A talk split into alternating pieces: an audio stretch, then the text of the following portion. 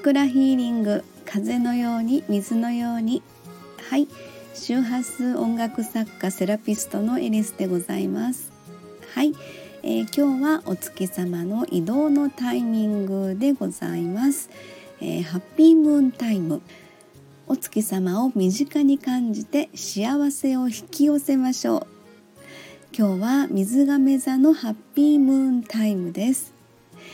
えー、6月17日金曜日、えー、っと6時44分から、えー、19日日曜日の8時まで、えー、お月様は水亀座の位置で輝いています。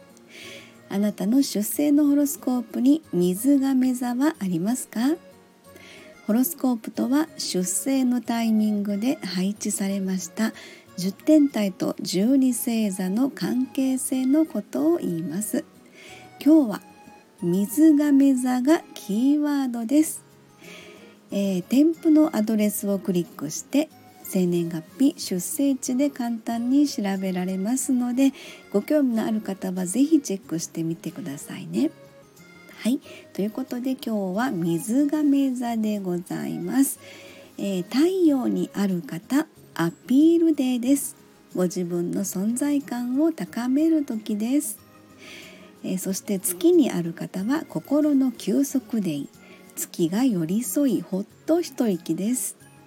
水星にある方はコミュニケーションデイ。文字でも声でも発信 OK です、えー、金星にある方はキラキラワクワクデイ。パッと花開く魅力満開ですよ。そして火星にある方はアクションデイ。動くことで発見につながります。木星にある方ラッキーデーです。何の迷いもございません。はい。そして土星にある方はストイックデイです。まずは目の前のことに集中。はい。私土星が水亀座でございます、えー、今日一日目の前のことに集中したいと思います。ストイックデーですね。はい昨日の振り返りボイス日記でも言いましたけれどもちょっとお客様からのご依頼の曲作りがございまして、えー、次の名古屋えー、お仕事で名古屋移動の日までにですねちょっと1曲仕上げようということで今日はまあストイックで、えー、この数日6月19日日曜日8時までのというかまあその間ですねえー、っと土星が水亀座ということでストイックで目の前のことに集中したいと思います。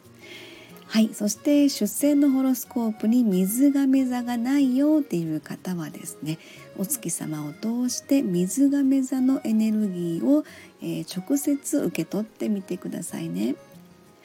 水亀座の気づき学びのレッスンです。魂は自由。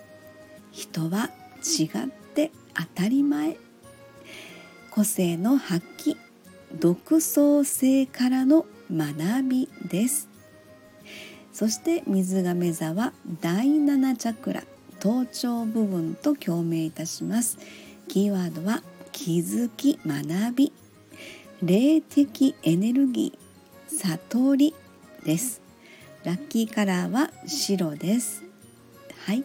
祈り感謝笑顔で素敵な水亀座のハッピームーンタイムをお過ごしください。次回は魚座のハッピームーンタイムです。ありがとうございました。